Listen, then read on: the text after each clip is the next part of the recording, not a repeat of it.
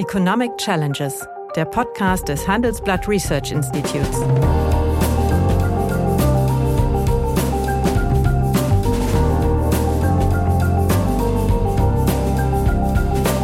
Bert Rürup, der Chefökonom des Handelsblatts, diskutiert mit Michael Hüter, dem Direktor des Instituts der deutschen Wirtschaft, wöchentlich aktuelle wirtschaftliche Herausforderungen für Deutschland wie für die Weltwirtschaft. Der Koalitionsvertrag war für ein Umfeld geschrieben, was es in der Zukunft nicht mehr geben wird. Ja, aber wenn Zeitenwende ist, ist Zeitenwende. Also das ist so. Alle drei Parteien haben ja Glaubenssätze über Bord geworfen. Dieses Gehackel und Gezackel um zwei versus drei Atomkraftwerke. Dann kommt das Argument, ja, in Frankreich funktioniert auch nur die Hälfte. Ich meine, das ist das blödeste Argument, was man vortragen kann. Die deutsche Wirtschaft läuft für mich überraschend gut und die Weltwirtschaft, die letztlich immer unsere Stütze war, schmiert ab. Naja, und wenn du mal reinschaust in der Industrie, es aber wirklich nicht so toll. Ja, hallo, guten Tag, meine Damen und Herren. Hallo, lieber Michael. Hallo, lieber Bert, liebe Damen und Herren. Ja, aus gegebenen Anlass äh, würde ich heute gerne, weil sich fast der Jahrestag wiederholt, das Thema ein Jahr Ampel diskutieren. Nämlich der Koalitionsvertrag wurde am 7.12. unterzeichnet. Das Kabinett wurde am 8.12. vereidigt und bevor man richtig mit dem Regieren anfangen konnte, kam es zum Überfall Russlands auf die Ukraine am 24.02. Und plötzlich waren alle Vereinbarungen und Absichten, die man im Koalitionsvertrag äh, getroffen hat, letztlich äh, ja, Makulatur geworden. Und das oft zitierte und berühmte Heft des Handels war faktisch zu einer Kladde mit leeren Blättern geworden. Ja. Schönes Bild. Mensch, ja. Also, das, am, das, das am Frühmorgen, ja. Aber da, da, da kein anderes Land oder zumindest EU-Land wenn nicht sogar der Welt so stark auf billiges Öl und Gas aus Russland gesetzt hatte, wurde auch kein Land von den Verknappungen der Preisexplosion auf den Energiemärkten als eben als Folge dieses Konfliktes so hart betroffen, verbunden mit massiven Verteilungswirkungen bei den privaten Haushalten und äh, zumindest potenziellen riesigen Versorgungsengpässen, namentlich bei der großen und für Deutschland wichtigen Industrie. Meiner Ansicht nach ist von dieser Herausforderung die Ampel völlig überrascht worden. Wie konnte es gar nicht anders sein? Aber bei genauem Hinsehen bin ich zum Ergebnis gekommen, dass trotz aller Schwächen im Detail und einer ganzen Reihe handwerklicher Fehler sie irgendwie da doch relativ vernünftig äh, durchgekommen ist. Es gibt Felder, da hat sie gar nichts gemacht, aber trotzdem würde ich als äh, freundlicher Lehrer, wie ich es in der Vergangenheit war, äh, ihr die Schulnote drei geben, wenn ich gezwungen wäre, eine solche Note einer Regierung zu geben. Wie siehst du das? Ja, du bist ja sehr nachsichtig. Ähm, ich, man kann eine drei geben, ähm, wenn man wirklich diesen unerwarteten Schock in Rechnung stellt, das, was wir ja tun müssen, aber mhm. vor allen Dingen auch sagt, was er eigentlich für die Parteien bedeutet hat, die in der Regierung beteiligt ja. sind, nämlich, dass sie alle einen Teil ihrer ideologisch festgelegten Positionen aufgeben Ja, aber das ist ja auch eine Koalition war, die eigentlich gar nicht zusammenpasste. Ja, irgendwie nicht. Man hat dann aber doch einen guten Start gefunden. Das sollte man schon auch nochmal festhalten, wenn wir beim Positiven am Anfang sind. Ja. ja. Ja, die Frage ja, ja. nämlich, wie Sie mit dem, mit dem Koalitionsvertrag ähm, Blick gemeinsam in die Zukunft geworfen haben, mehr Fortschritt wagen. Es ist gelungen, diesen Koalitionsvertrag so zu verhandeln, dass vorher nichts durchgestochen mhm. wurde, mhm. was ja professionell in, gemacht. 16 Jahren Merkel nicht einmal passiert ist und in den vier Regierungsbildungen. Also das fand ich alles schon, schon ein, eigentlich einen guten Start. Ähm, ich hatte auch den Eindruck, dass am 24. oder der Schock des 24 sehr schnell angenommen wurde. Die Rede, die Scholz am 27. Februar im Bundestag sonntags gehalten hat, fand ich persönlich eindrucksvoll, weil sie klar und präzise und ohne Schnörkel war. Aber dann hat es dann doch schon sehr also gehakt. Also ich finde insbesondere bei allen Parteien festzustellen, dass das, was Zeitenwende bedeutet, zwar irgendwie deklamiert worden ist, aber nicht wirklich umgesetzt. Also in der SPD ist es immer noch so, als Heil macht seinen Job, als wäre nichts passiert, nicht? als könnte man eine Sozialreform nach der anderen durchziehen. Herr Lindner fällt wirklich nicht mehr ein, als die Schuldenbremse gilt, obwohl sie ständig umgarnt und, und um, um sie herumgeht, wie man das, wenn man das so freundlich sagen will.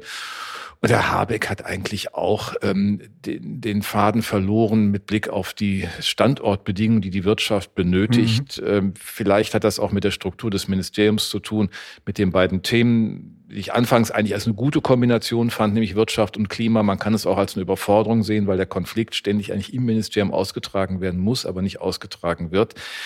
Und insofern finde ich, das ernst nehmen, was der Kanzler am 27. Februar gesagt hat, haben sie eigentlich nicht, nicht wirklich das so weit umgesetzt, wie es denn notwendig gewesen wäre, möglich gewesen wäre. Insofern bin ich da etwas zurückhaltender, vielleicht wäre es eher eine 3 minus. Na gut, das ist wenigstens etwas.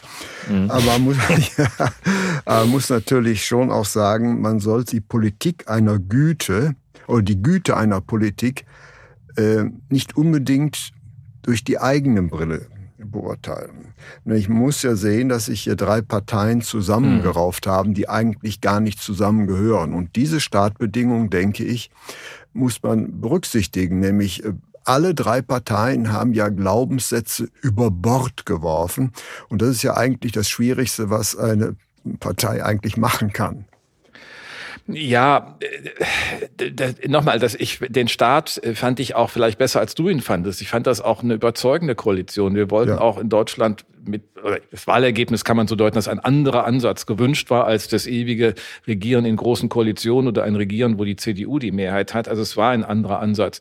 Und der ist auch programmatisch aufgeschrieben worden. Das will ich auch gar nicht kleinreden. Aber ich finde, gemessen an dem, was Scholz gesagt hat, ist das in den Parteien, äh, hat es lange gedauert, bis sie wirklich realisiert haben, dass sie ihre Position überprüfen müssen. Ich meine, dieses Gehackel und Gezackel um zwei versus drei Atomkraftwerke, also ich kann nur noch mal sagen, das hat ja ein Niveau gehabt am Ende des Tages, wo man sich fragt, worüber reden wir eigentlich? Ich meine, da das ist ein Gehirnschmalz teilen, hineingeflossen, aber, du musst, aber, aber ja. du musst natürlich sehen, äh, die Partei, die das zu verantworten hat, das war eigentlich, sagen wir mal, ihre DNA, die sie da geopfert hat. Ja, also das muss man natürlich schon, das muss man schon berücksichtigen. Ja, aber wenn Zeitenwende ist, ist Zeitenwende. Also ja. das ist so, äh, Bert, ich stimme dir ja zu, ich bin ja auch mal geneigt, viel Verständnis aufzubringen für politische Nöte und das muss man auch, wenn man in der Politikberatung äh, einen, ja. einen, einen Beitrag leisten will. Das kennst du genauso gut, noch ja. länger als ich. Das ist, hast du ja immer auch gemacht. Das ist, ich glaube, das überträgt uns beide auch, dass wir äh, da auch durchaus Verständnis, Verständnis haben über die, die eine anderen Logik von politischer Entscheidungsfindung. Aber wenn so ein grundsätzlicher Schock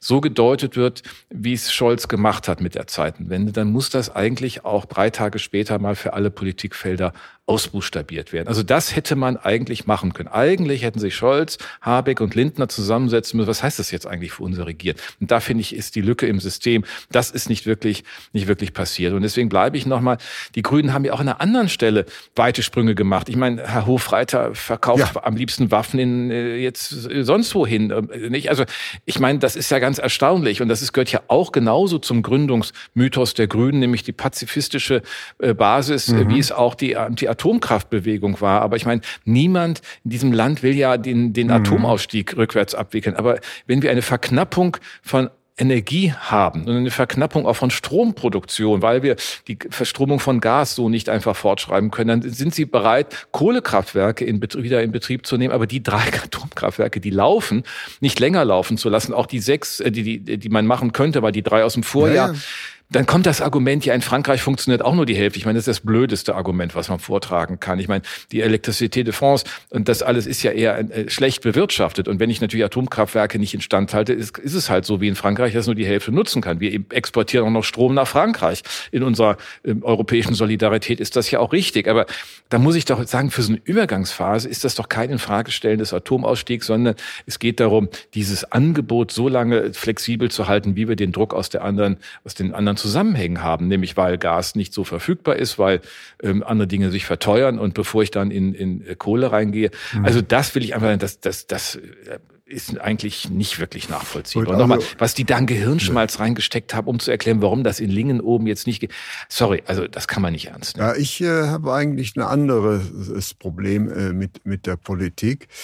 Ähm, es wird meines Erachtens äh, nicht realisiert, also der große Strukturbruch, was gemacht worden mhm. ist, sind alles einfach kurzfristige Hilfsmaßnahmen, für die man mhm. Verständnis haben kann, ob sie gut oder schlecht gemacht sind, das ist verständlich.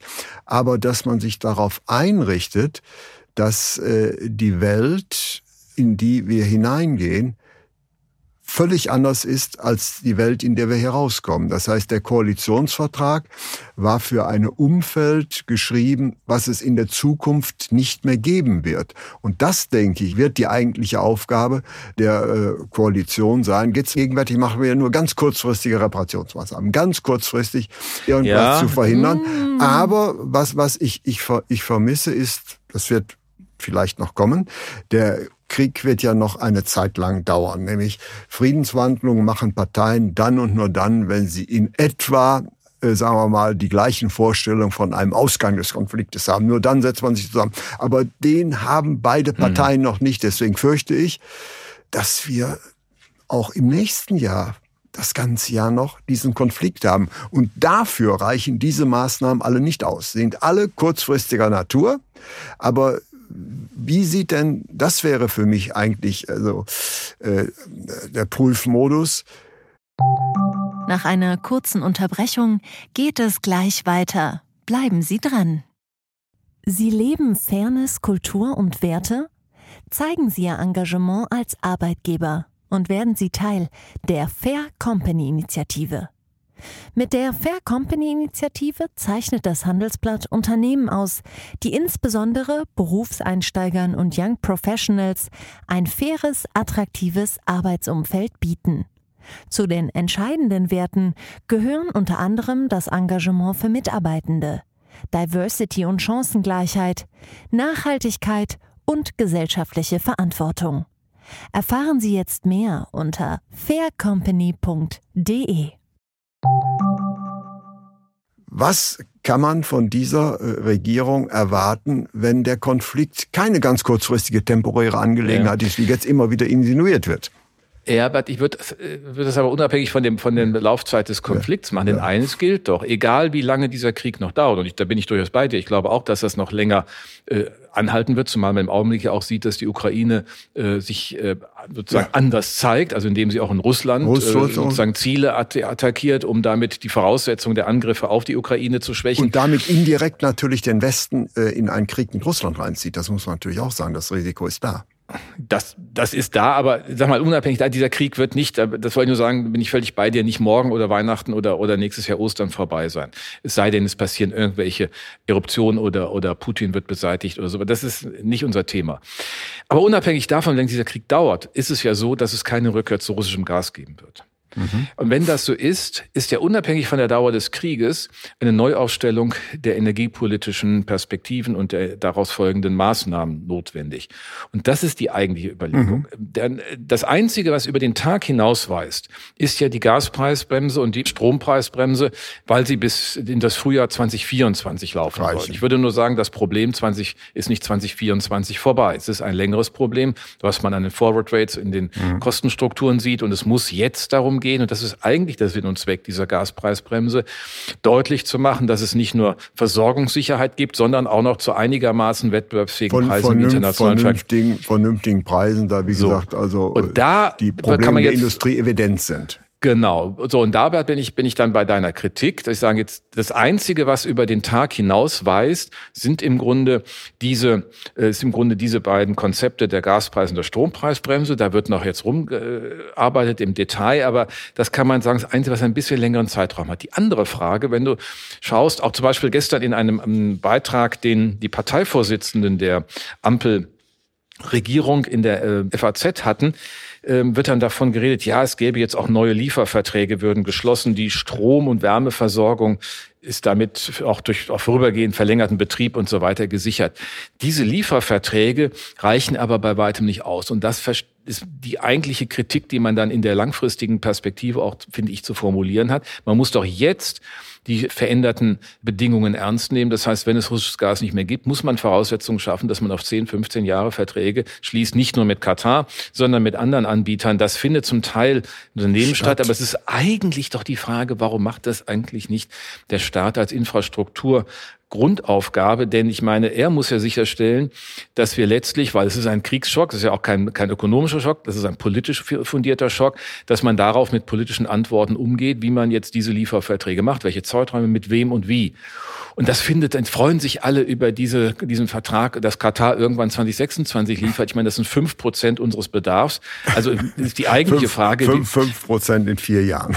genau. So, das heißt, wo, wo sind eigentlich diese Lieferverträge? Und es gibt, eigentlich müsste man eine Einkaufsgemeinschaft machen. Man müsste endlich auch mal das ernst nehmen, was Europa als Potenzial wie hier gemeinsam aufzutreten. Auch das findet nicht statt. Mhm. Und da bin ich äh, bei deiner ähm, Kritik und da würde ich auch sagen, das ist unabhängig von ideologischen Fragen etwas, was einfach als Handlungsauftrag durch diesen Krieg und unabhängig wie lange er dauert, bei uns in der Politik auf dem Tisch liegt. Und da habe ich nicht so richtig die Antworten bisher erkannt.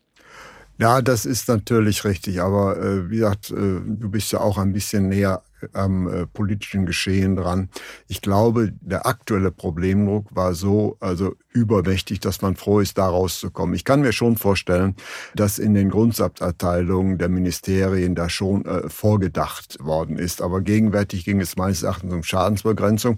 An dem Punkt gebe ich dir recht. Also ich würde sagen, die Schadensbegrenzungsmaßnahmen, insbesondere was das Durchwirken auf die Bevölkerung angeht, die verdienen eine drei. Das glaube ich schon zu sagen. Da gab es ja das, das ist immer die Frage Effektivität und ja. Effizienz. Ja. Ich glaube auch, dass man hier die Effizienz äh, in, in, den Hintergrund rücken muss, weil ja. solche Maßnahmen immer Mitnahmeeffekte oder unscharf sind. Das haben wir auch schon mal diskutiert. Ich glaube, das sollen wir auch mal wiederholen. Das, das muss man Politik auch konzidieren. Da würde ich auch die, die, die Kritik nicht besonders stark ansetzen. Ich glaube, dass die Kompensationsmaßnahmen in den drei Entlastungspaketen im Laufe des Jahres 2022 weiterentwickelt wurden, dass man da auch äh, ja. das ernst genommen hat.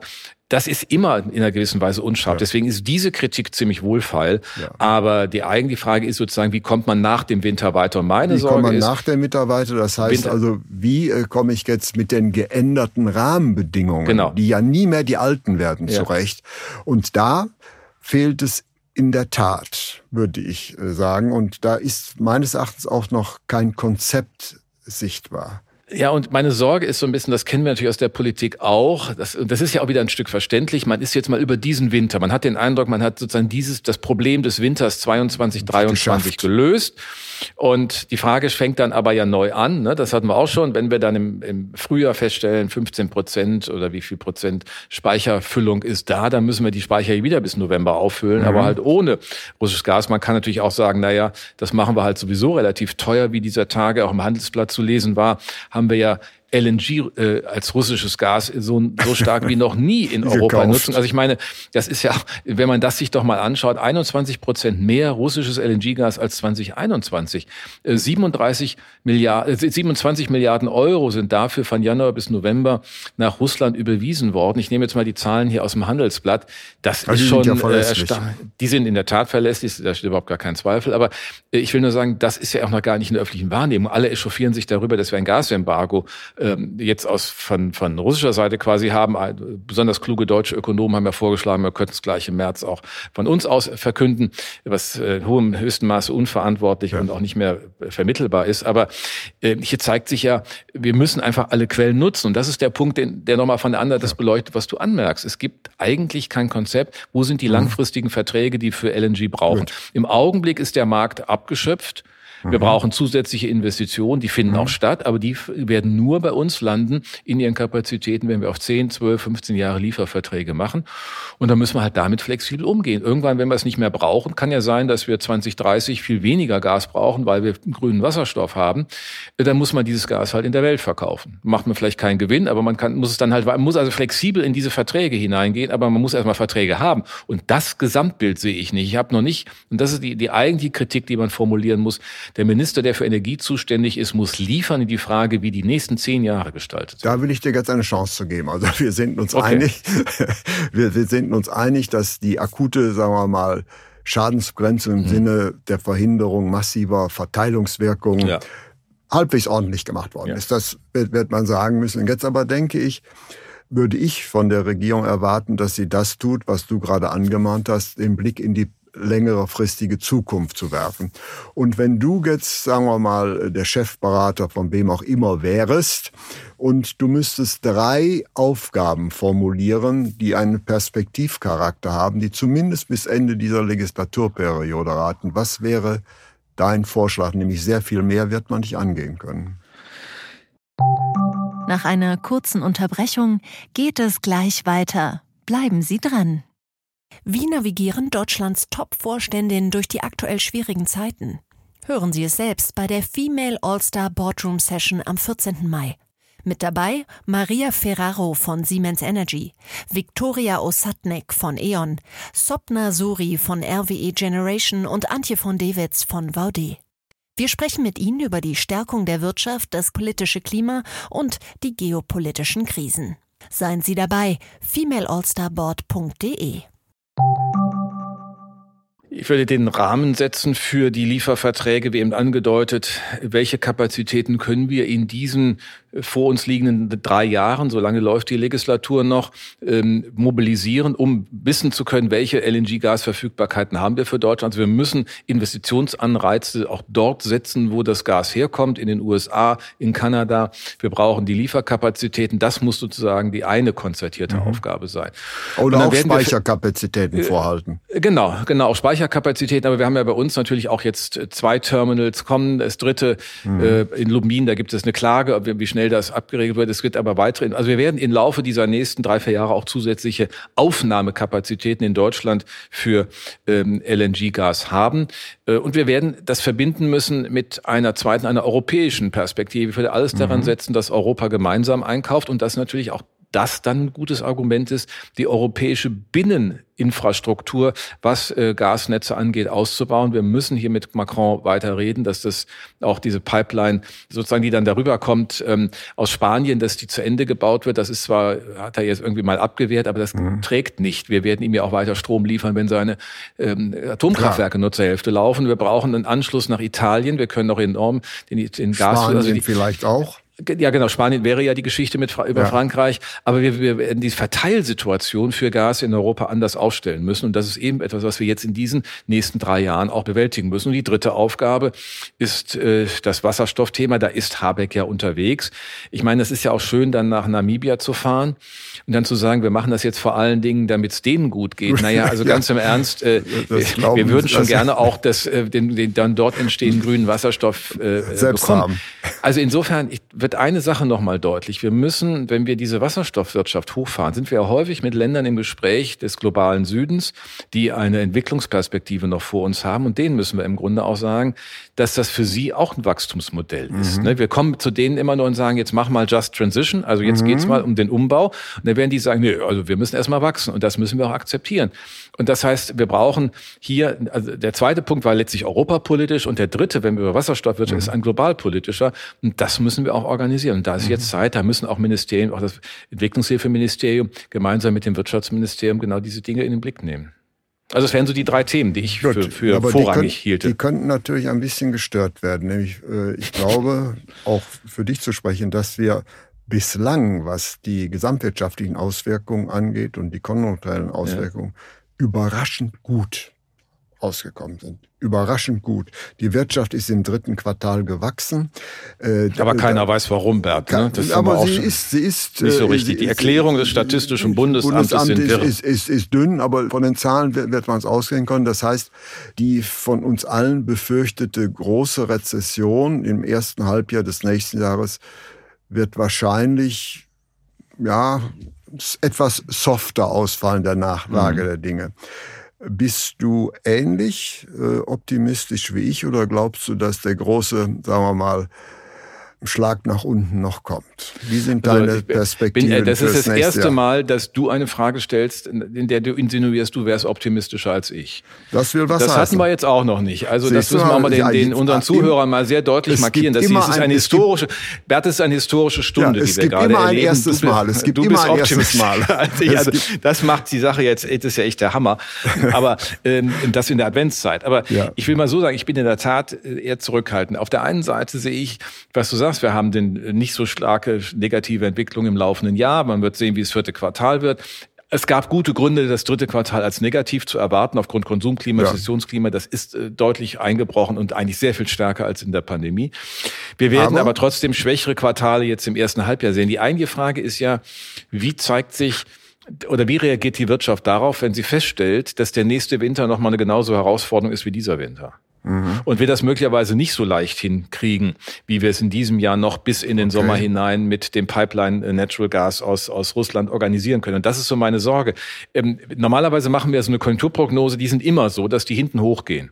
Also ja, das kenne ich aus Zeiten beim Sachverständigenrat. Ja, also man, man sagt, man sieht irgendwie vorlaufende Indikatoren, das sieht irgendwie Mist aus. Dann sagst du, na ja, also es ist irgendwie so drei, vier Quartale geht das alles mal runter, dann ist er wieder gut und dann geht es wieder hoch. Der normale Konjunkturzyklus ist so, der hat eine innere Logik, ja. weil dann Korrekturen der relativen Preise stattfinden mhm. und so weiter ich habe, ich würde nicht sagen, dass es das Hauptszenario ist, aber in meinem Hinterkopf ist schon ein durchaus pessimistisches Bild, wenn wir im ja. zweiten Halbjahr 23 vor der Frage feststehen, wir haben die Speicher nur zu 60 Prozent gefüllt.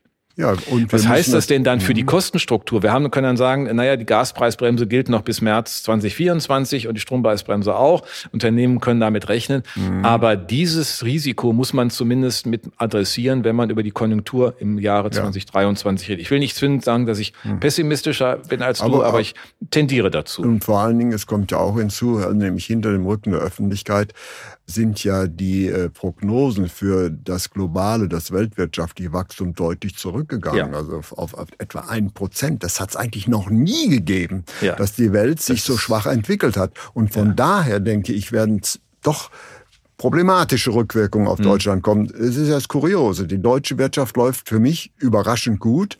Mhm. Und die Weltwirtschaft, die letztlich immer unsere Stütze war, schmiert ab. So richtig zu erklären ist das auch nicht auf den ersten Naja, Blick. und wenn du mal reinschaust, in der Industrie ist es aber wirklich nicht so toll. Also wir haben äh, die energieintensiven Grundstoffproduktionen, der Produktions Rückgang dort ist erheblich. Ich meine, es freuen mhm. sich jetzt ja alle, äh, als hätten irgendwelche Leute je behauptet, es gäbe keine Substitutionseffekte und keine Einspeifung. Natürlich Doch, gibt es die. Es gibt, ja, natürlich gibt es die. Die Frage ist nur, mit welchem Zeitverlauf und was sind die Ursachen. Wir haben etwa 20 Prozent Einsparung der Industrie. Ich würde mal sagen, über den dicken Daumen ist die eine Hälfte Effizienzgewinn und, und Substitution und die zweite Hälfte ist Produktionsverkürzung. Und die Produktionsverkürzungen sind doch nicht der Teil, der uns freuen dürfen. Mhm. Das heißt, da haben wir erhebliche Effekte, deren Durchwirkung wir über die Wertschöpfungsketten noch nicht sehen. Also von daher meine ich, ja, äh, deutsche Wirtschaft als Ganzes sieht nicht so schlecht aus, aber wenn ich genauer hinschaue, stelle ich doch fest, dass wir in der Industrie, der, der die Kern, der, der, in einer längeren rezessiven Belastung schon ist, seit 2019, das wird ja auch gelegentlich vergessen, dann haben wir eigentlich, äh,